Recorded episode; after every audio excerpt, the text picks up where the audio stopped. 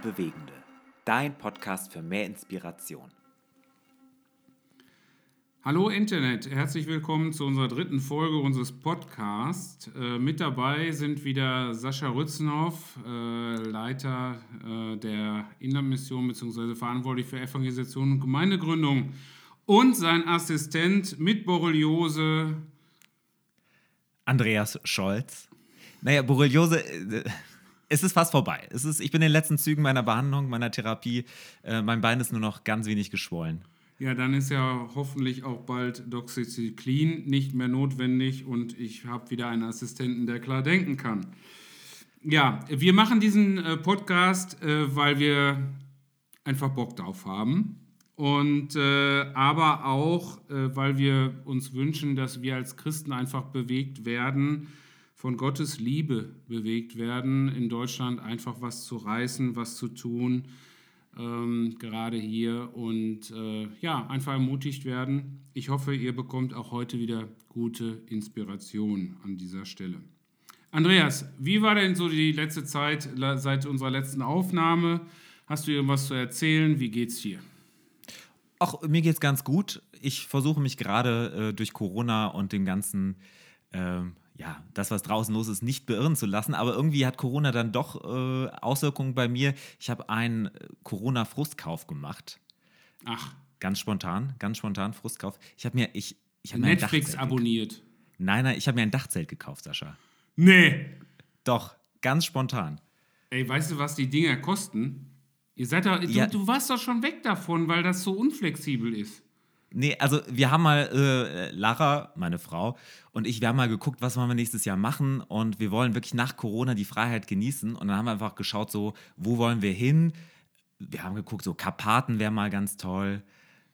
Und da haben wir uns gesagt, komm, jetzt kaufen wir uns ein Dachzelt. Äh, wir haben alles durchgespielt und dann haben wir wirklich äh, gerade auch noch die Mehrwertsteuersenkung mitgenommen und äh, ein gutes Angebot. Nagelneu oder was? Nagelneu. Ach du Schande. Und wir haben uns nicht lumpen lassen. Ja. Und äh, da bin ich aber, ja mal Aber gu hm? guten Preis habe ich äh, bekommen. Einen sehr guten Preis. Ja, aber ist ja voll daran im Moment. Ja, äh, wir haben ja auch eins, aber eher für die Rennen, dass wir dann mal eben da übernachten können, ja.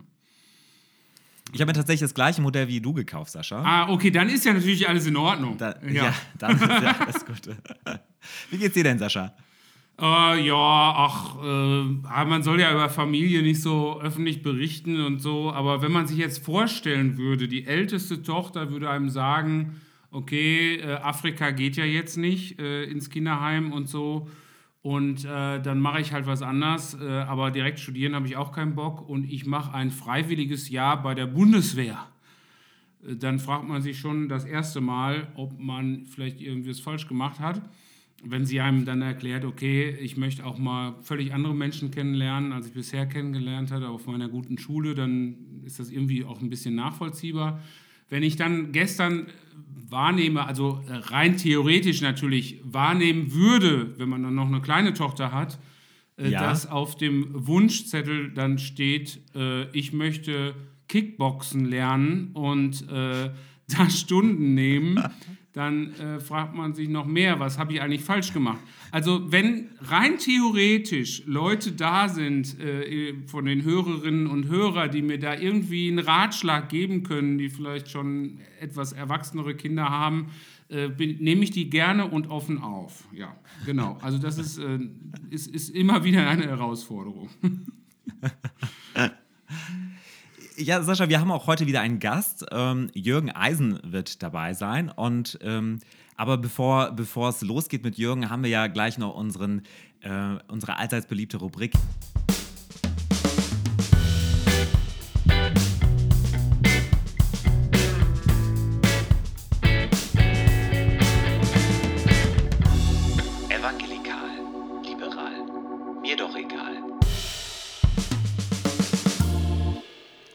Also Sascha, äh, kommen wir zur ersten kreativen Idee, die ich gelesen habe. Ähm, die Baptisten richten eine Klosterzelle ein. Ähm, ist das jetzt die neue Methode, Sascha, würdest du sagen, keine Gemeindeglieder während Corona zu verlieren? Ja, ich weiß nicht. Also ich denke schon. Also ich stelle mir das so vor, äh, das Gemeindemitglied wird zum Gebet und zur Meditation über vielleicht einen Bibelvers geködert, eingeladen und natürlich dann ganz Corona-konform in die Kloster-Einzelzelle. Ja, da kann ja nichts passieren. Und dann schwupps steht die Gemeindeleitung oder die Pastorin, der Pastor hinter der Tür und schließt ab. Ja, klasse. Also ich würde sagen, da werden direkt zwei Fliegen mit einer Klappe geschlagen. Ähm, das Gemeindeglied bleibt in einer, ja, wie soll ich sagen, so einer geistlich verordneten Quarantäne. Äh, und es besteht einfach eine aus natürliche Austrittsbarriere, ja, ne? Ich lese gerade, wo es das, wo, es das überhaupt gibt hier. Das, äh, die Gemeinde kenne ich. Die ist, hier, die ist hier um die Ecke. Oh, oh, oh, da war ich schon äh, als 18-Jähriger immer mit dem alten Audi 80 meines Vaters hingefahren, weil die hatten damals eine gute Kaffeestubenarbeit. Und Ach, äh, jeder Baptist wird eigentlich wissen, um welche Gemeinde es sich handelt. Äh, also eine, wirklich eine altehrwürdige Baptistengemeinde hier in der Gegend, ja. Okay. Ja, auch äh, Andreas, äh, um diese Ausgabe unseres äh, Podcasts geht es wieder um fliegende Dinge. Ähm, hier fliegt wirklich was. Diesmal keine christliche Fluggesellschaft, die noch in Planung ist, die an den Start geht, sondern neue Formen der Evangelisation. Aha, äh, was kommt jetzt? Ja, also in Brasilien, äh, ist ja ein bisschen weiter weg, aber da äh, erproben gerade die Adventisten was nämlich neue Formen der Straßenevangelisation. Da wird das Traktat nicht mehr durch Menschen verteilt, sondern ganz Corona-konform und up-to-date mit Hilfe einer Drohne. Ah, oh krass. Äh, weiß man auch, wie viele Finger da verloren gegangen sind bei dem einen oder anderen? Das habe ich jetzt hier nicht gelesen. Also das äh, steht nicht in dem Artikel, den ich hier gerade vor Augen habe. Aber äh, du, wenn ich, wenn ich so drüber nachdenke, das ist ja eigentlich total innovativ ähm, wofür müssen wir uns als Christen noch irgendwie um, äh, als Christen mit Mission und Evangelisation rumplaken? Lassen wir doch einfach mal die Drohnen, was gibt es noch, Roboter und die künstliche Intelligenz, das ist ja das Thema gerade, lassen wir die doch einfach für uns arbeiten. Also Zeltevangelisation war gestern, würde ich sagen. Morgen ist der Robo-Preacher angesagt. Und wir können als Christen endlich mal durchschnaufen, weil wir ja, nicht evangelisieren. Robo-Preacher, du bist auch Robo-Preacher. der, der also, Robo-Preacher. Ich weiß echt nicht. Also ein bisschen sehr gruselig, der Gedanke. Äh, hat schon irgendwie was von Terminator, also eher Preachinator oder so. also so Turn or Burn oder was? Also irgendwie, wir, wir können uns vom Fliegen nicht verabschieden. Das, das scheint irgendwas Urchristliches zu sein, so die Welt von oben sehen. Ne, das hatte irgendwas auch, glaube ich, mit, mit, äh, mit Was mit kommt Christen denn jetzt schon wieder? Also, ähm, seit also ich muss ja gestehen, ich, ähm, nein, ich höre keinen kein Schlager, aber ich habe äh, gehört und das jetzt in der HR4 Hitparade, also Hessen Rundfunk 4.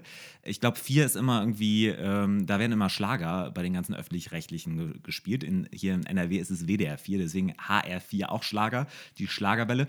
Und dort ist seit einigen Wochen der Song Wesen mit Flügeln auf Platz Nummer 1. Das Album dazu heißt Leih mir deine Flügel und das ist ein, ein Pastor, der, ja, der ist ein Singer, Singer-Songwriter Songwriter, ein Liedermacher und äh, ja.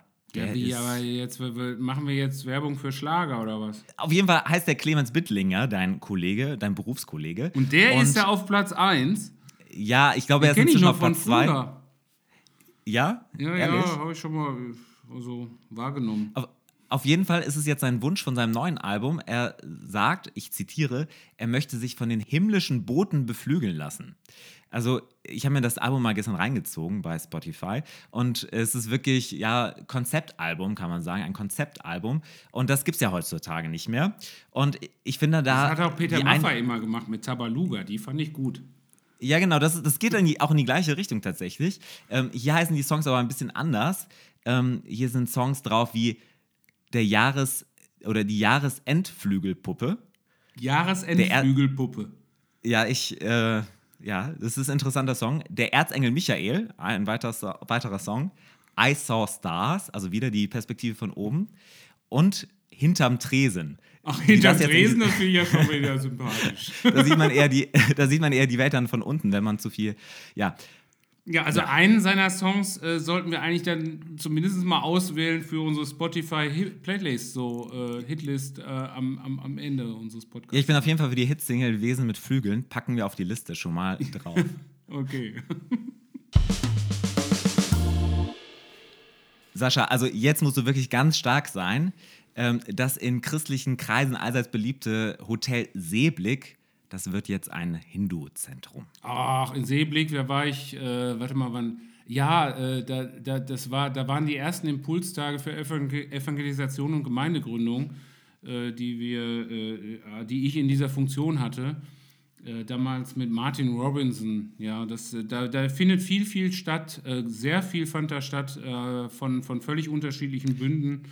Ja, jetzt wohl nicht mehr. Evangelikalen Gemeinschaften, ja. Mhm. Ja, also ähm, die sage und schreibe 300 Mitglieder starke und weltweit agierende, also 300 Mitglieder weltweit, ähm, äh, Religionsgemeinschaft. Das ist eine neo-hinduistisch-synkretistische Gemeinschaft. Boah, du hast Boah, das, das so ausgesprochen jetzt. Boah, ja, ich habe mir auch wirklich Mühe gegeben. Ja, die haben das Hotel übernommen. Jetzt ist also Yoga, Meditation, Ayurveda und Tantra angesagt. Aha. Hm.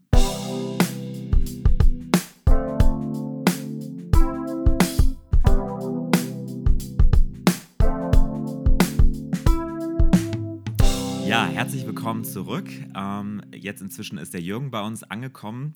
Ähm, und wir haben ja immer am Anfang diesen Part, wo wir den Gast ein bisschen vorstellen. Und das wollen wir auch tun, Jürgen. Herzlich willkommen. Ja, vielen Dank. Ich freue mich, hier zu sein bei euch. Ja, du bist aus dem, aus dem fernen Berlin, muss man ja hier schon fast im Ruhrgebiet sagen, äh, zugeschaltet. Geht's dir gut? Mir geht's gut, aber Berlin ist das Zentrum von Europa. Nur das, um das mal klarzustellen. Okay. Okay. Jürgen, wir haben ja mal immer diesen ersten Part, äh, wo wir den Gast vorstellen und wir haben immer, wir fragen immer bei unseren Freunden vom CIA, Mossad und BND nach, was es so zu berichten gibt. Und das, das haben wir auch diesmal getan. Ähm, also, was haben wir herausgefunden über dich? Und du kannst ja sagen, ob wir, ob wir hier schief lagen oder ob äh, unsere Informationen falsch waren.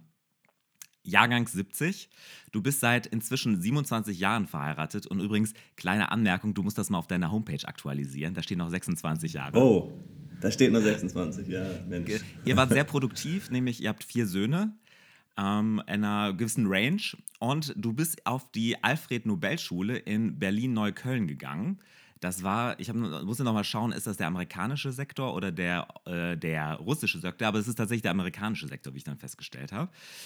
Und äh, du bist aber wieder, nachdem du äh, Berlin im Rücken gekehrt hast, bist du seit 2009 wieder in Berlin und bist auch inzwischen seit 26 Jahren Pastor. Das ist ganz interessant, du scheinst auch noch nicht nur der deutschen und englischen Sprache mächtig zu sein, sondern auch Dänisch zu sprechen. Du isst gerne Burger, also Hamburger und sympathisierst mit dem Hertha BSC. Und man muss einfach sagen, so mir kommt es vor, oder das, was mir berichtet wurde, du bist ein äh, Multitalent, nämlich Gemeindegründer für den BFP mit Equippers, also BFP, Bund Freier, Bund Freier, Freier, hilf mir mal, Bund Freier, Freier Pfingstgemein. So, ne, ist das ja? Das ist richtig, ne? Ähm, du bist Sprecher, du bist Coach, du bist Trainer, Leiter diverser Initiativen aus dem Bereich der Gemeindegründung und Geschäftsführer. Und ich denke, auf das ein oder andere werden wir noch in diesem Gespräch zu sprechen kommen. Ist alles richtig? Habe ich was vergessen? Das ist soweit alles richtig. Ich kann vieles ein bisschen, aber nichts richtig. Wo, wo, wo, wo ist Hertha BSC momentan? Ähm, ja, willst du Hertha an der Spitze sehen, musst du einfach die Tabelle drehen, heißt es ja immer so schön. Und dann, ja, sieht nicht so gut aus, aber ähm, weiß nicht, ob ich mich hier auslassen soll über, über unser Management und Trainer, aber ähm, ich bin da nicht so ganz. Ah, du bist ja gar nicht so happy mit, okay? Ja, ja. Ja, ich bin, ich bin ganz zufrieden an sich, also mit Borussia Mönchengladbach momentan. Aber ich bin gar nicht mehr, ich verfolge das gar nicht mehr so. Ich merke, ich habe mich irgendwie fokussiert. Ja, ich bin dann schon ganz, ganz beim Fußball. Wie ihr ja gesagt habt, ich habe vier Jungs ähm, im Alter, ne, so dieses Jahr oder kurz davor 22, 20, 18 und 14. Ähm, und die sind alle so Fußball. Wir haben alle verschiedene Vereine auch und da, da leben wir Fußball. Führt das manchmal zu Spannungen? Ähm, nee, das ist mehr ein bisschen, wie sagt man, so ein bisschen Ärgern hin und her, aber nicht Spannungen. Ähm, unser Großer hat es am schwierigsten, der ist Schalke 04-Fan und das, das kann schon hart sein. aber kein Dortmund-Fan in der Familie. Doch, auch ein Dortmund-Fan, tatsächlich. Das ist der Kleine. Und ähm, ja, und ähm, ja, wir lieben das einfach. Wir gucken Champions League. Und wenn ich ähm, etwas investiert habe, dann ähm, Sky. Also ich gucke gerne Fußball und genieße das. Ja, das ist das, äh, wenn man dann die Möglichkeit hat, die Spieler auch ganz zu sehen, dann macht das auch wieder Spaß. Du bist ähm, eigentlich ja, also du bist ja Pastor, ne? Äh, das ist ja so dein, dein, dein Hauptding eigentlich. Man hat schon am Anfang gehört bei der Vorstellung viele andere Interessen und, und, und Einsatzmöglichkeiten, aber du bist im zweiten Beruf eigentlich Pastor. Äh, vorher hast du ja eine Ausbildung gemacht zum Industrieelektroniker und ähm, dann warst du, glaube ich, noch zwei Jahre irgendwie bei Siemens. Äh, wie wird man von dem Industrieelektroniker dann zum Pastor? Gibt es da was, was einen ne, ne, ne Punkt, wo du wusstest, das ist jetzt mein Weg? Warum? Wieso? Ja, also ich bin in einer Pastorenfamilie groß geworden und hatte schon sehr früh in meiner Kindheit irgendwo diesen, diesen Wunsch, ähm, ich würde sagen, Berufung, Ruf gespürt, Pastor zu werden. Und mein Vater, der selber Pastor war, sagte immer, mein Junge, du musst erstmal was Vernünftiges lernen. Ähm, und, ähm, und ich bin heute super dankbar dafür, dass ich erstmal ähm, einfach eine Ausbildung gemacht habe, ähm, dann bei Siemens gearbeitet habe. Ähm, einfach auch das ganze Technische, was, wovon ich heut, bis heute pro, profitiere als ich in Dänemark dann war, ähm, habe ich nebenbei auch am Anfang, die Kirche konnte mich gar nicht voll bezahlen, habe ich in einer Computerfirma gearbeitet. Ähm, und das ist schon so auch ein bisschen meine Geschichte. Ich bin nie nur Pastor gewesen und es würde mich, das hört sich jetzt doof an, würde mich auch gar nicht ganz ausfüllen. Ähm, weil ich dann doch irgendwo der, wie sagt man so, der Entrepreneur bin, der, der, der Beweger, der etwas starten möchte und nicht nur der Bewahrer und Hirte. Ähm, deswegen gab es auch immer so Spannungen in meinem Dienst und ähm, ich brauche ein Team um mich. Ich habe manchmal gesagt, ich will nicht mehr Geld haben, sondern ich möchte lieber jemand anders anstellen, gewisse Dinge zu tun und ich mache was anderes. Ähm, deswegen ist mein, wenn ich jetzt meinen Job beschreiben soll, heute auch sehr vielschichtig ähm, und ich brauche das auch, ich schätze das auch. Und du bist ja jetzt äh, seit elf Jahren an der Stelle. Kannst du kurz was sagen, was kam denn so nach dem Studium, äh, nach der Theologie? Ja, wir waren, also in Dänemark, ich bin, also Berlin habe ich dann verlassen, Bibelschule, ähm, Dänemark und dann waren wir zwei Jahre in London. Ähm, das hat mir einfach sprachlich auch nochmal geholfen. Auch dafür bin ich heute so dankbar. Ja. Einfach so gut, die dänische Sprache habe ich gelernt. Meine Frau ist Dänin. Ähm, das war dann schon etwas schwieriger. Ähm, aber auch dafür bin ich super dankbar. Und die englische Sprache dann einfach nochmal ähm, zwei Jahre London, das hat mir total gut getan. Das war dann auch so, wie sagt man, Vikariat, einfach nochmal ähm, in der Kirche sein, lernen und ja. Und dann. Ähm, du hast mich ja schon mal Englisch sprechen gehört, das würde ich mir auch mal wünschen, zwei Jahre London.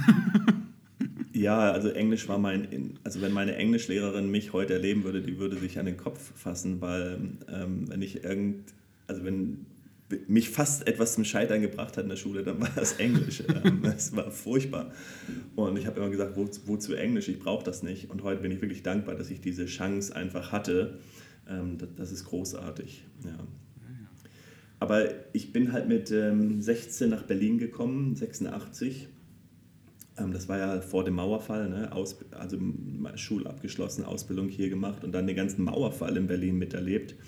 Und das hat mich natürlich geprägt und hatte immer den Wunsch, nach Berlin zu gehen. Eigentlich gleich nach der Bibelschule wieder zurück. Ah, okay. Ähm, aber meine Frau war auch sehr engagiert im Kirchenleben in Dänemark und hatte dann auch Möglichkeiten als, als Lobpreispastorin, Worshipleiter ähm, irgendwo anzufangen und ich hatte die Möglichkeit nach Berlin zu gehen und dann haben wir gesagt, lass uns irgendwo neutral gehen, ganz neu anfangen, so nicht auf ihrem Territorium noch auf meinem. Ja. Ähm, und das war so eigentlich der Weg. Ähm, aber als ich meine Frau gefragt habe, mich zu heiraten und sozusagen wir darüber gesprochen haben, habe ich gesagt, es gibt eine Bedingung und irgendwann will ich nach Berlin und Gemeinde gründen oder beziehungsweise Pastor in einer Gemeinde in Berlin sein. Es war immer das war immer ganz tief in meinem Herzen. Ah, ja. Aber du warst immer im BFP? Ähm, nee, eigentlich nicht. Ähm, ich komme eigentlich aus einer anderen Bewegung, nennt sich Apostolische Kirche. Urchristliche Mission ist eine Pfingstbewegung, in Deutschland sehr klein, ähm, in Dänemark ähm, größer, in England größer, in vielen anderen Ländern und daher auch, dass ich dort auf die Schule gegangen bin in Dänemark, das ist eine internationale Schule Ähm, und dort war ich dann auch Pastor in der Bewegung in, in London. Ähm, und, und dann, als ich nach Deutschland gekommen bin, zurück, ähm, da war es halt eine BFP-Gemeinde, die mir die Möglichkeit gegeben hat oder mich uns gefragt hat zu kommen. Und wir haben einfach gemerkt, die apostolische Kirche in Deutschland ist auch so klein, da war einfach auch kein Platz für mich. Und ja, meine Familie hat vielleicht dann auch eine Geschichte da drin und dann ist es manchmal ganz gut, irgendwo neu durchzustarten. Und, aber es sind ja beides Pfingstgemeinden, so von dem her gab es jetzt theologisch nicht irgendwo ähm, ein Problem für mich. Wo, wo wir gerade bei Pfingstgemeinden sind, ich, ich wollte schon immer einem ähm, mal äh, einem Pfingstler eine Frage stellen, nur einen Pfingstpastor. Ähm, und es ist nicht ganz ernst gemeint natürlich, aber äh, wir FEGler, wir schauen ja schon immer mit einer gewissen Faszination zu euch äh, rüber, so über den Zaun. Und ähm, mir, ist, mir ist eine oder eine Frage brennt mir auf dem Herzen. Habt ihr bei euch im Bund freikirchlicher Pfingstgemeinden so einen bestimmten Verhaltenskodex? Also nicht erschrecken, was meine ich? Erstens mal Berufsbekleidung Lederjacke, Zweitens, Selfies mit anderen Pfingstler-Pastoren und Pastorinnen in hippen Burgerläden, die man dann auf Instagram teilt. Und drittens, die Bezeichnung von Gemeinde oder Kirche als Church und sowieso diese überschwängliche Verwendung von Anglizismen, so, oh, come on, Church. so, ist, ist das, habt ihr, habt ihr so, so ein, ähm, kriegt ihr da so ein Manual? Äh, so, das ist der, so, da, wenn, wenn ja, das genau, hätten wir also, gerne mal. Wir, brauch, wir brauchen ein bisschen Coolness. Also dann lass, lass uns mal mit ein paar Mythen hier ähm, äh, oder klarstellen. Alle kriegen ganz schnell mit, dass die Lederjacke und Come On und der Burger ähm, wenig dazu beiträgt, dass die Gemeinde wächst. ähm, wäre schön, wenn das so wäre. Ja, natürlich, ich glaube, wenn man jetzt so den, den Bund sieht, den BFP sieht als Großes, ne, dann ähm, sind wir ja über 800 Gemeinden. Und natürlich gibt es dann immer welche, die so ein bisschen sichtbarer werden, weil sie in Social Media ganz gut sind, vielleicht ein bisschen größer unterwegs sind ähm, ähm, und das dann so rüberkommt. Ähm, aber wenn wir jetzt mal so von der Durchschnittsgröße einer BFP-Gemeinde sprechen und von den Kämpfen, dann sind wir alle ziemlich gleich unterwegs, ob es die FEG ist, die Baptisten oder die Pfingstler. Wir, wir kämpfen dann doch ähm, irgendwo immer wieder um ja, dieses neue Leben zu schaffen ne? und, und so unterwegs zu sein. Natürlich haben wir dann immer so Flaggschiffe oder Motoren, wir nennen es ja manchmal so apostolische Häuser und das ist gut, dass wir sie haben. Ähm, wir wollen das auch gerne sein. Ich möchte das gerne sein. Ich möchte gerne Leute mitziehen können, eine, eine junge Generation irgendwo herausfordern. Und ja, die Lederjacke ist schon toll. Ich habe auch eine. ja, ich muss unbedingt mal wieder eine haben. Ähm, äh, ihr seid ja bei, bei Equippers in äh, Berlin. Also Equippers ist ja dann praktisch noch so, mal so, ein, so ein Netzwerk, ja, was in Deutschland angeschlossen ist am BFP oder zumindest gibt es Equippers-Gemeinden, die beim BFP sind. Und äh, ich erlebe das bei dir so von außen, dass ihr wirklich so ein kleines Familienunternehmen eigentlich seid. Äh, ja, also deine Familie ist irgendwie voll mit drin. So, äh, deine, deine Frau ist da im Lobpreis aktiv äh, und auch, ich glaube, deine Söhne machen auch Dinge, Technik oder sowas. Äh, müssen da bei euch alle ran und äh, vielleicht kannst du auch nochmal erklären, was Equippers ist. Ja, also Equippers heißt der Ausrüster aus der, aus der Bibelstelle aus Epheser 4, dass Gott gegeben hat, Apostel, Propheten, Hirten, Evangelisten und Lehrer zur Ausrüstung. Und wir, unser Slogan heißt einfach, wir wollen Menschen an, äh, durch den Glauben an Jesus Christus für das Leben ausrüsten. Ähm, und das ist auch ganz wichtig, das ist irgendwo auch meine DNA es geht nicht nur darum, Menschen für eine Kirche auszurüsten, sondern es geht darum, unser Glaube und Kirche ist, Menschen für das Leben auszurüsten. Und ich möchte das viel, wie sagt man, holistischer sehen, so ganzheitlich zu sehen, ähm, dass, dass, dass es Menschen gut geht, dass es unserer Seele gut geht. Ich finde, wir haben ein Problem manchmal, wenn wir uns Kirchen anschauen, ähm, dass Menschen denken, ja wirklich, das, das, das, ist, für so ein, das ist so für so ein bestimmtes Klientel an Menschen. Ähm, mhm und ich glaube halt, ähm, attraktiv als Kirche ist man, wenn man attraktiv als Mensch ist, äh, wenn es einem gut geht, wenn es der Seele gut geht, wenn es dem Herz gut geht. Ähm, Jesus hat ja gesagt, ich bin gekommen, euch Leben zu geben, Leben im Überfluss. Ähm, und manchmal, glaube ich, schauen uns die Leute an und denken, ja, also ich kann vieles in der Kirche sehen, aber Leben im Überfluss oder Freude und, und, andere Dinge kann ich nicht sehen. Ähm, und das ist uns immer wichtig. Das war uns wichtig in unserer Familie, in unserer Erziehung, ähm, wir wollen keinen Druck aufbauen, sondern wir wollen unsere Kinder mitnehmen auf diese Reise. Ähm, und natürlich gibt es da Phasen, ja, da gibt es ja auch Phasen, wo Kinder durchgehen, Teenagerphasen und diese. Und als wir Gemeinde gegründet haben, hatten wir kein Kids-Programm, keine Jugendarbeit, nichts, also gar nichts. Wir haben mit null angefangen. Also es war, das war meine Frau und ich und unsere vier Kinder und dann haben wir zwei Mitarbeiter dann mitgehabt aus unserer alten Kirche und so haben wir angefangen. Ähm, und deswegen sind wir heute sowas von dankbar und ähm, ja, ich was waren denn deine auf diesem Weg? Äh, also ihr habt angefangen dann in Berlin. Ähm, du sagst praktisch bei Null angefangen. Ähm, ihr hattet nur dieses kleine Mini-Team. Und was waren, ich sag mal, die großen Herausforderungen? Was waren persönlich deine Herausforderungen? Was waren vielleicht die unglaublichsten Momente in den elf Jahren? Äh, hattet ihr auch Phasen, wo es, ja, wo ihr nicht wusstet, geht es weiter? Ja, vielen Dank für die Frage. Ich, das ist mein Lieblingsthema, wenn ich Gemeindegründer unterrichte, weil ich glaube, es ist so wichtig, immer zu wissen, dass man eine Berufung hat. Ähm, und wir hatten eine Berufung. Ich glaube, sonst kann man das auch nicht aushalten und durchhalten. Also weil wir wirklich auch bei Null angefangen haben. Wir, ich sag mal, wir sind durch die Scheiße gelaufen. Ich, ich hoffe, ich darf das einfach mal so. Du darfst das hier so sagen, ja. Podcast ja. sagen, ja.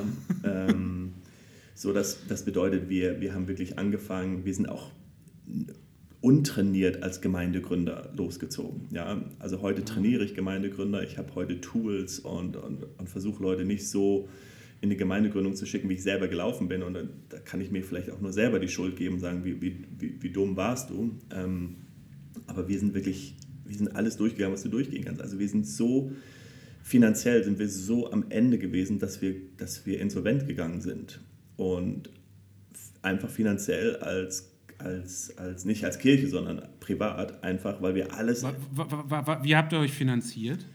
Durch Glauben. Wir sind der Pfingstler. Amen dazu. Ja. Ohne, Netz und, ohne Netz und doppelten Boden. ohne Netz. Ja. da war weder das noch das. Und äh, wir haben unser Haus verkauft damals in der Lüneburger Heide und das, das, das war eigentlich toll, es war eigentlich ein Wunder, es war in dieser schwierigen Zeit, Häuser zu kaufen und verkaufen. Und, ähm, aber dann kamen so ähm, Vorzugs, wie sagt man, Zinsen, die man noch ähm, ähm, zahlen muss, weil, weil man früher den Kredit abgelöst hat und, und all solche Sachen. Und auf einmal waren wir so in der, wirklich in, in der Herausforderung und dann hatten wir schlechte Ratgeber und, und das war eine Krise. Und natürlich die eine Krise, bedingt dann auf die andere Krise. Ne? Wenn du dann als, als Familie so durch eine finanzielle Krise gehst, dann haben wir gemerkt, wow, dann sind wir auf einmal in, dann sind wir in eine Beziehungs-, in eine Ehekrise gegangen und brauchten Beratung, ne? brauchten einfach Hilfe. Ähm, wir haben einfach gemerkt, das ist, das ist ein enormer Druck. Ähm, wir kamen dann, wir hatten als Kirche dann ähm, Büro, nicht Büroräume, sondern eine Büroetage gemietet, wo wir uns getroffen haben.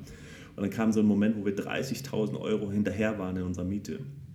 Und dieser ganze Druck, den wir da erlebt haben, das war, das hat, das hat, ich würde mal sagen, das war so kurz bevor, weißt du, wo du einfach sagst, hier geht gar nichts mehr. Ne?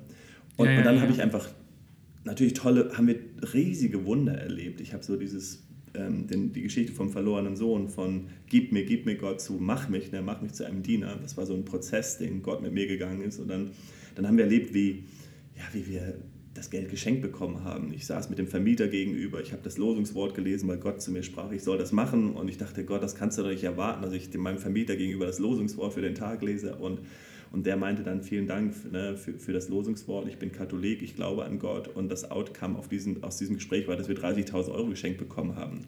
Oh, also wir haben Wunder nach Wunder erlebt, aber nur durch, durch die Krisen auch. Ne? Und ähm, und also du kennst beides. Im Moment seid ihr, glaube ich, ganz happy, äh, weil äh, ihr habt ja als Gemeinde irgendwie ähm, Räumlichkeiten bekommen, wie auch immer. Auf jeden Fall äh, wart ihr ja jahrelang Nomaden. Ein Teil davon habe ich mitbekommen. Das war immer so schon ein echter Aufwand und ihr wusstet manchmal, Berlin ist ja so super schwierig, was Räumlichkeiten angeht. Und äh, ist das für dich jetzt auch nochmal ein Wunder, dass ihr jetzt äh, Räume habt? Also ähm, die Corona-Krise ist ja für manche ähm, sehr herausfordernd. Für uns ist es im Moment der größte Segen, den wir überhaupt erlebt haben. Ähm, ich kann das mhm. gar nicht erklären. Also wir, ja, wir waren zwei Jahre ohne Gebäude, ohne, ohne feste Miete auch irgendwo, sondern wir sind wirklich von Hotel zu Location und dieses gezogen. Es war sehr schwierig. Ähm, und dann kam eine Gemeinde auf uns zu, eine Kirche auf uns zu, die lange durch eine Krise gegangen ist und gesagt, könntet ihr euch vorstellen, sozusagen uns zu übernehmen und damit auch das Gebäude und, und alles. Und, und diese Kirche hat ein Gebäude von zweieinhalbtausend Quadratmeter. Ähm, und wir, wir fühlen uns so gesegnet. In Berlin. In Berlin. Wir fühlen uns so gesegnet. Ich kann das gar nicht erklären, wie, wie großartig ähm, das ist. Wir haben einfach dort einen Gottesdienstraum, der für 650 Leute zugelassen ist. Das heißt, in der Corona-Phase kannst du dann halt auch ähm, mit dem nötigen Abstand halt genug Leute reinkriegen. Wir haben Räume für Kinderdienst. Wir haben ähm, wir haben dort ein Sozialwerk und ähm, es ist einfach unglaublich, was wir in, dem letzten, in den letzten zwölf Monaten erlebt haben ähm, und wie schnell das alles ging und ja, wie auch die Corona-Phase uns letztendlich geholfen hat. Die Gemeinde dort sagt halt, ähm, wenn ihr nicht gekommen wärt, wenn ihr einen Monat früher gekommen wärt, da waren wir noch nicht bereit, wenn ihr einen Monat später gekommen wärt, da war Corona angefangen, dann wären wir heute nicht mehr da. Das war einfach Gottes Timing. Und wir sind unglaublich dankbar für das, was Gott im Moment tut. Kannst du kurz, ganz kurz noch sagen, bevor wir vielleicht das Thema ein bisschen äh, in eine andere Richtung, weil da ist sicherlich auch noch ganz viel zu hören, äh, leiten, nur ganz kurz sagen, wie, wie groß seid ihr jetzt ungefähr momentan? Ähm, ja, also momentan kann man natürlich nicht genau. sagen, ich sag mal vor der Krise oder ähm, so. Äh, ja, wir sind im Moment so zwischen 150 plus Gottesdienstbesucher und mehr dürfen wir halt auch im Moment gar nicht, ne? irgendwie durch die ganze Situation. Und dann haben wir, also das ist jetzt live vor Ort, dann haben wir immer noch ähm, 50, die 50 plus, die es vielleicht online schauen, 300, 400, die es dann später noch anschauen. Ähm, aber wenn wir so unsere Datenbank realistisch betrachten, sind wir zwischen 250 und 300 Leuten im Moment. Ja. Ah ja, okay, dann hat man da eine Vorstellung.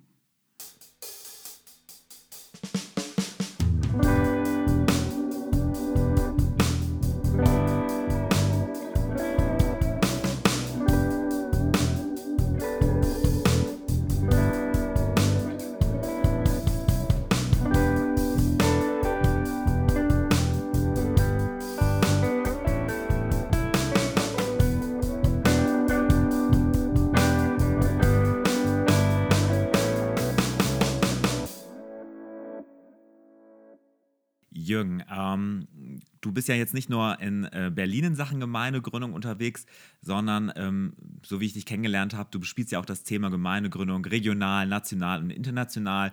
Du bist ähm, Teil des NC2P Berlin.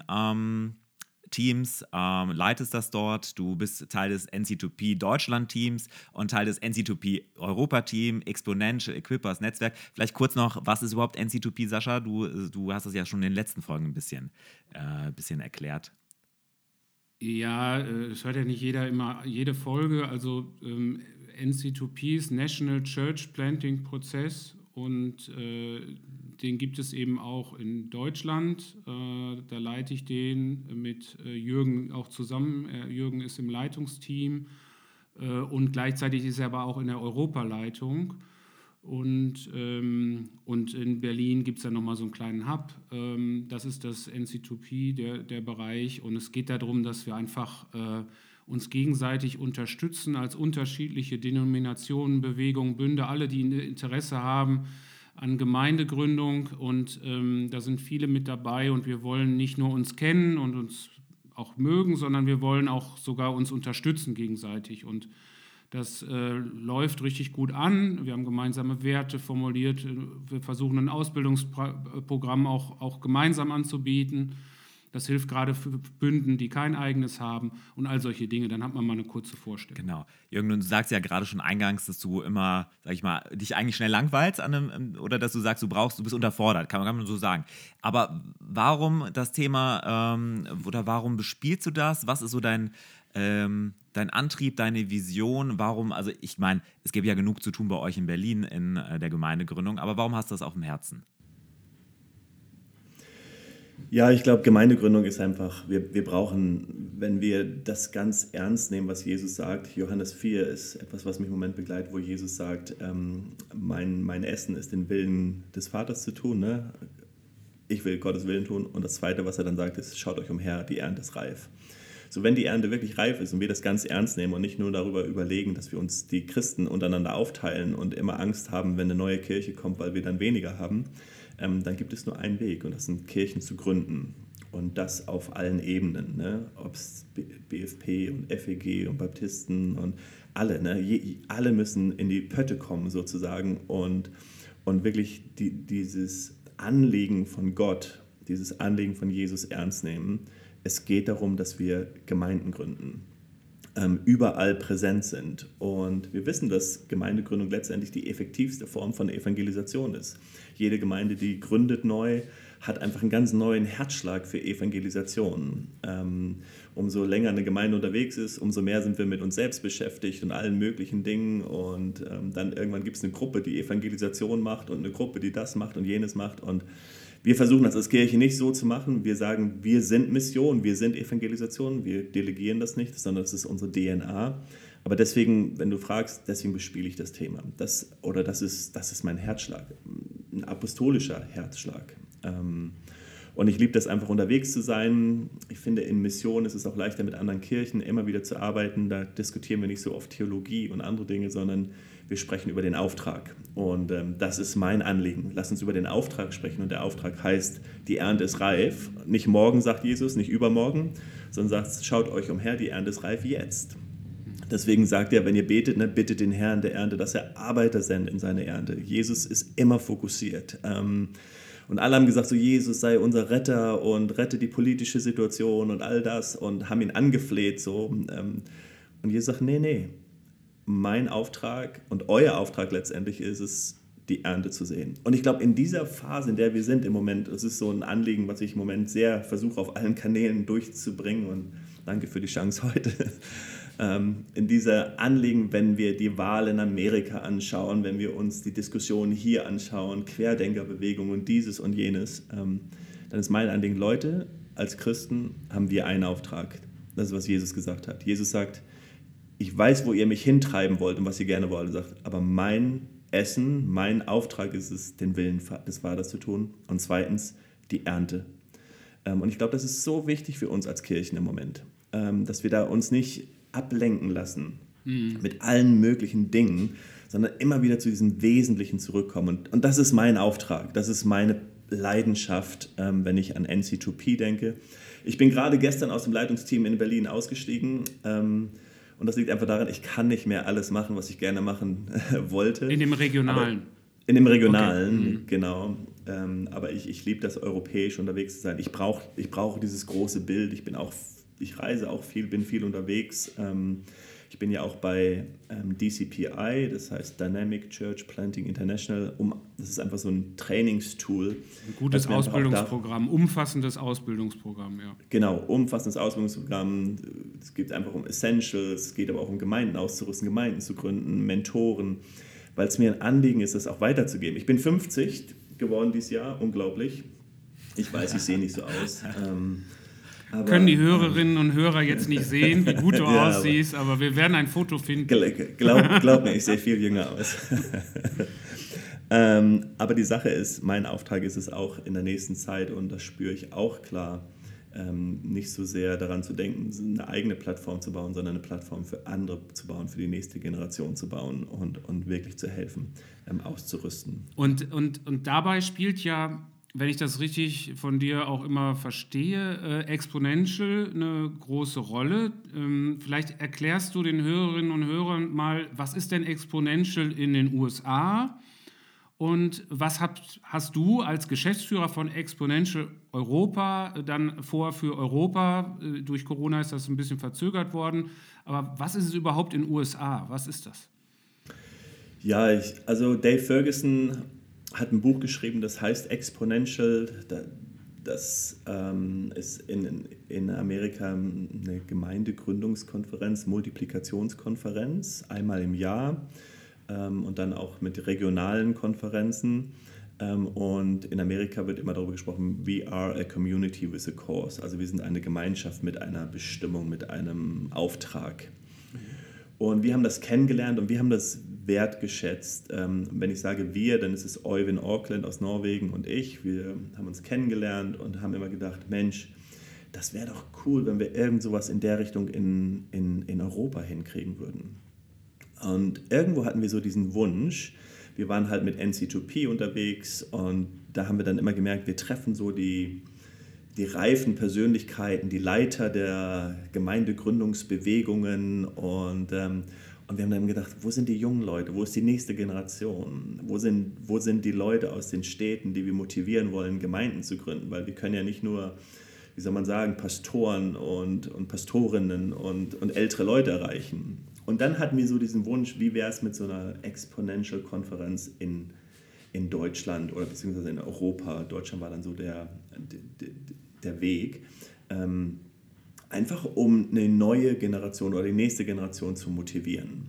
Und, und das, ähm, das, das, das Besondere, was ich immer so von außen finde, ist, dass ähm, Exponential in den USA ja wirklich also äh, unglaublich breit ist als Plattform. Also es ist ja jetzt nicht irgendwie eine Denomination, die da vorherrschend ist, sondern es sind alle da von Southern Baptist bis Covenant Church bis egal wer. Also, äh genau, ganz wichtig. Also wir wollen überhaupt nicht ähm, ein, ein, wie soll man sagen, ein, ein Format vorgeben oder ein Modell vorgeben und sagen, hey, du musst Gemeinde so gründen. Ja? Ähm, das ist auch wichtig bei uns, bei DCPI ist es auch wichtig, wir, wir müssen weg von Modellen, wir müssen, wir müssen weg von Methoden, sondern wir müssen ähm, Grundsätzliches weitergeben, ja? Werte, Werte ja. weitergeben und, und sagen Prinzipien, ja? Werte und Prinzipien. Es gibt einfach Prinzipien der Gemeindegründung und da kann ich Baptist sein oder ich kann Pfingster sein oder in der FEG sein oder in der Landeskirche sein.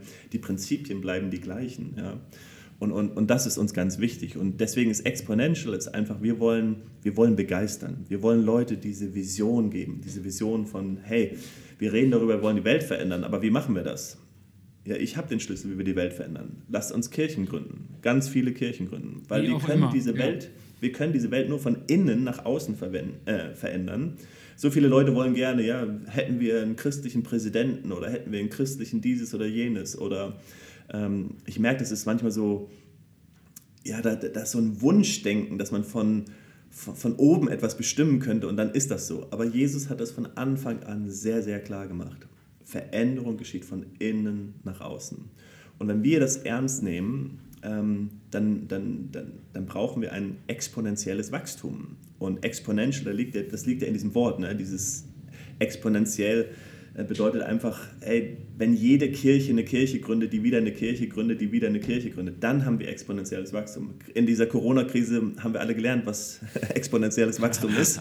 ja. Oder auf nicht so gute Art und Weise. Aber letztendlich geht es ja genau darum. Ja? Man spricht über diesen R-Wert, ja? dieser Reproduction-Wert. Ähm, und letztendlich genau darum geht es ja, ähm, dass wir, dass jede Kirche versteht, wenn sie nicht eine neue Kirche gründet, hat sie ein Problem und ist krank. Mhm. Ja, die wahre Frucht eines Apfelbaums ist nicht der Apfel. Das heißt, die wahre Frucht einer Kirche ist es nicht nur, dass Menschen sich bekehren, sondern die wahre Frucht ist es, dass wir Menschen ausrüsten, die wieder Kirchen gründen, die wieder Kirchen gründen. Und, und das liegt in diesem Wort exponential. Das liegt da drin, dass wir dass wir Leute motivieren, dass wir diesen apostolischen Ruf wirklich ähm, weitergeben. Und das ist mein Herzschlag, total. Aber es gäbe auch ähm, äh, Situationen vielleicht, wo du sagen würdest, da ist Gemeindegründung in dem Moment nicht dran. Ähm, absolut. Ja. Also wie in einer Beziehung, einer Ehe vielleicht, ne, Kinder sind nicht in jeder Zeit genau richtig. Ähm, genau. Das glaube ich schon. Ne? Es geht also, um die grundsätzliche Haltung, die Einstellung. Ähm, aber die DNA ja. der Multiplikation, mhm. das liegt in unseren Genen. Ja. Und wenn wir sie nicht leben, dann, dann, ist, dann stimmt etwas nicht. Ja? Aber in dem Moment, wo ich sage, hey, im Moment können wir es vielleicht nicht, sind gerade durch eine Krise gegangen, keine Ahnung, oder dieses oder jenes, aber trotzdem kann ich unterstützen Gemeindegründung. Trotzdem kann ich investieren. Ich kann geben in Gemeindegründung. Ich kann, keine Ahnung, in, in, in einen Church Planting Fund ähm, Geld investieren. Ich, ich, kann, ich kann exponentiell unterwegs sein mit der, mit der Genetik ähm, über Gemeindegründung. Und das ist mein Anliegen. Mein Anliegen ist, dass das muss im Herzschlag eines jeden Leiters, Pastor, Pastorin sein, in jedem Leitungsteam sein, das muss in der Bewegung sein. Ähm, und und in, der, in jeder Gemeindeleitung müssen wir uns mit dem Thema beschäftigen. Was bedeutet es für uns? Ja, bedeutet es für uns, einen Campus zu gründen? Bedeutet es für uns, eine Gemeinde zu gründen? Bedeutet es uns, wo sind die nächsten Pastoren? Wo ist die nächste Leiterschaft, ähm, die wir freisetzen wollen? Und ähm, Exponential jetzt Europa, es war geplant für letztes Jahr im Herbst, äh, dass wir praktisch die Auftaktveranstaltung in Berlin haben. Wir sind ja da auch mit involviert als, als FEG. Jahr, ja. Äh, ja. in diesem Jahr, stimmt ja, ist ja noch nicht rum das Jahr. Äh, genau, in diesem Jahr war es geplant. Ähm, musste jetzt Corona-bedingt natürlich große Konferenz aus allen Herren Ländern äh, abgesagt werden ähm, oder verschoben. Was ist jetzt momentan so der Stand? Gibt es da schon was? Kannst du schon was sagen, ähm, worauf wir uns alle freuen können? Ja, absolut. Also ähm, wir mussten die Konferenz, wie du sagst, absagen und haben uns dann überlegt, was können wir machen? Was, was wäre der richtige Weg? Und wir haben dann die Idee entwickelt, ähm, Roundtables zu machen. Und wir hatten 120 bis 130 Roundtables in Europa, wo sich einfach Leute getroffen haben und wir dann über eine Online-Konferenz sozusagen Input weitergegeben haben und dass die Leute dann das diskutiert haben. Und wir haben gemerkt, Mensch, so erreichen wir viel mehr Leute. Wir haben über 2000 Leute so erreicht und gerade aus den Ländern wie Rumänien, ähm, Ukraine, wo es vielleicht schwieriger gewesen wäre, viele Leute nach Berlin zu bekommen, haben wir gemerkt, da haben wir viel mehr erreicht. Also in Rumänien hatten wir über zehn runde Tische. Ähm, das war fantastisch. Ähm, und in Deutschland hatten wir auch einige runde Tische und das war, das war großartig. Wir haben tolles Feedback bekommen und wir haben gemerkt, ja, das ist genau das, was wir wollen. Wir wollen ja die jungen Leute erreichen, die vielleicht dann auch nicht immer so viel reisen können und das machen können. Wir wollen in ganz Europa mit verschiedenen Sprachen unterwegs sein. Wir waren in 30 Nationen, wir haben 16, über 16 Sprachen übersetzt. Ähm, und wir wollen das nächstes Jahr wieder machen. Wir wollen runde Tische haben. Das wird der 13. November sein im nächsten Jahr, verteilt in ganz Deutschland, verteilt in ganz Europa, wo Menschen sich treffen. Ähm, wir aber zeitgleich sozusagen einen Input bekommen über, über ähm, wir nennen es Equipping to Multiply, also ausrüsten, um um uns zu multiplizieren. Darum geht es letztendlich. Ihr bereitet Materialien vor, die man verwenden kann, dann. Äh, genau, tolle Sprecher und alles, was wir vorbereiten, alles, was gesprochen wird, jeder Sprecher macht meistens dann noch ein paar mehr Sessions. Das kann man auch alles online sehen. Auf unserer Homepage exponential.eu sind alle Ressourcen auch zur Verfügung gestellt. Also uns geht es wirklich darum, nicht nur etwas zu machen, es geht nicht nur um eine Konferenz, sondern es geht darum, dann auch den Leuten was in die Hand zu geben, sagen, hier, das könnt ihr nehmen, das könnt ihr als Leitungsteam durchschauen. Da da, da könnt ihr etwas lernen, da könnt ihr euch weiterentwickeln. Ähm, und so ist etwas am Entstehen. Wir haben, Eugen und ich haben der Sache jetzt mal so zehn Jahre gegeben, um etwas ja, loszutreten. Das ist ja immer, wenn man was startet, kann man das nicht nur einmal machen, sondern es ist eine Bewegung. Muss sich entwickeln, ja. Muss sich entwickeln und wir wollen natürlich Leute mit reinnehmen, ähm, überall die Leitungsteams aus den verschiedenen Ländern. Wir wollen das nicht alleine machen, wir wollen miteinander unterwegs sein. Wir haben Partner, wie ihr als FEG Partner seid und wir lieben das, wir schätzen das ähm, und das wollen wir natürlich dann auch irgendwo widerspiegeln ne, auf unserer Homepage und sagen, hey, hier, die FEG bietet ein Gemeindegründungsseminar an oder bietet jenes an. Also wir sind einfach gemeinsam unterwegs. Wir sind eine große Community, aber wir haben alle ein Ziel, und das ist Gemeinden zu gründen. Und wir freuen uns, ob es dann grün, blau, rot oder welche Farbe es auch immer ist, ähm, wenn wir uns jetzt mit Farben ausdrücken, ist es völlig egal. Hauptsache, wir haben alle diese Leidenschaft für die Ernte und mhm. darum geht es. Du bist ja äh, auch Gemeindeberater und, äh, und äh, Coach, äh, investierst ja auch Zeit äh, in das Coaching von Gemeindegründern, von Gemeindegründungsteams. Und äh, vielleicht hast du, das ist immer so eine Frage, die wir am Sch Schluss auch stellen, ähm, Gemeindegründung besser machen, ist praktisch die Überschrift. Ähm, vielleicht hast du so, ich sag mal, drei Dinge, wo du sagen würdest, das würdest du einer Gemeindegründerin, einem Gemeindegründer raten, äh, drei Dinge, um Gemeindegründung besser zu machen. Was wäre das? Ja, also ich würde einfach so aus meiner Erfahrung raus, aus, aus, aus all meinen Fehlern, ähm, weil ich alles so schön falsch gemacht habe, würde ich sagen, erstens ähm, eine gute Vorbereitung ähm, und ähm, wenn, wenn ihr nichts anderes kennt, das DCPI-Seminar würde ich einfach empfehlen. Hat nichts mit BFP zu tun, sondern ist einfach breit gefächert.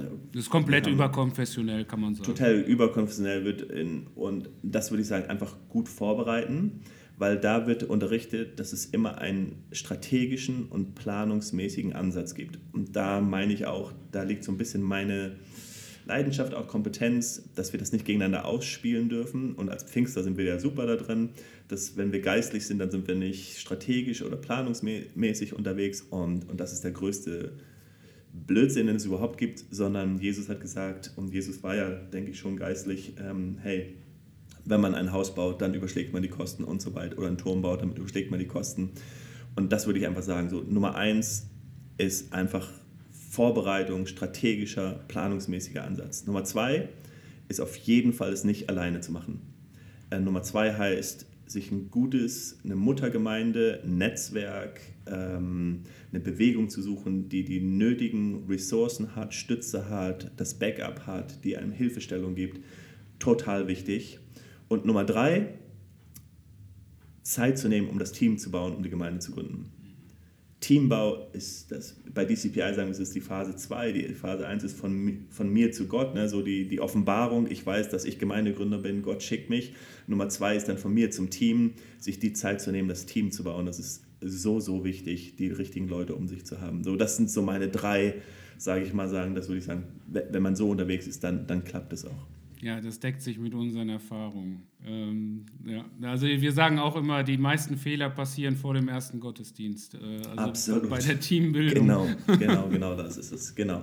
Ja, und einfach Klarheit, ja. Ähm, es gibt so ein, wie du sagst, ich bin als Coach unterwegs und auch Berater und ähm, es gibt so ein Buch, das heißt, es so drei ganz wichtige Sachen in Leiterschaft und, und es sagt halt, ähm, Klarheit ist so das Wichtigste. Und dann brauchst du einen Rhythmus und du brauchst Stabilität. Und, und das ist genau das, was in der Gemeindegründung aus ist. Du brauchst eine absolute Klarheit, was sind wir als Gemeinde, was wollen wir als Gemeinde. Ähm, dann brauchst du eine Stabilität, das kriegst du durch dein, durch dein Backup, durch Leute, die dich unterstützen, einfach mit Leuten, mit denen man unterwegs ist. Und dann braucht man einen Rhythmus. Und dann muss man verstehen, was bedeutet es als Gemeindegründung. Ja?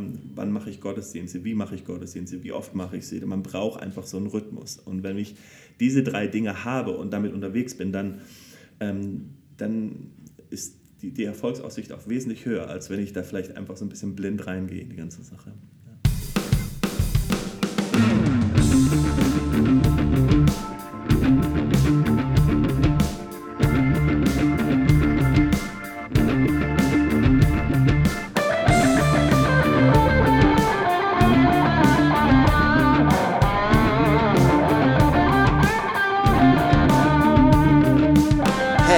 This is Rick from USA.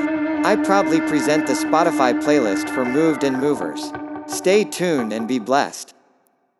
Ja, wir haben ja äh, am Anfang schon gesprochen, äh, wir sind nicht immer so die seriösesten in unserem Podcast. Äh, wir haben eine wunderschöne Rubrik noch äh, am Ende ähm, und der Andreas, der äh, kann da ja die genau, mal einführen. die kommt jetzt. Wir bitten ja mal unseren äh, Gast, einen Song mitzubringen, ähm, der einfach ihn bewegt oder sie bewegt und ähm, ja, was hast du für einen Song mitgebracht?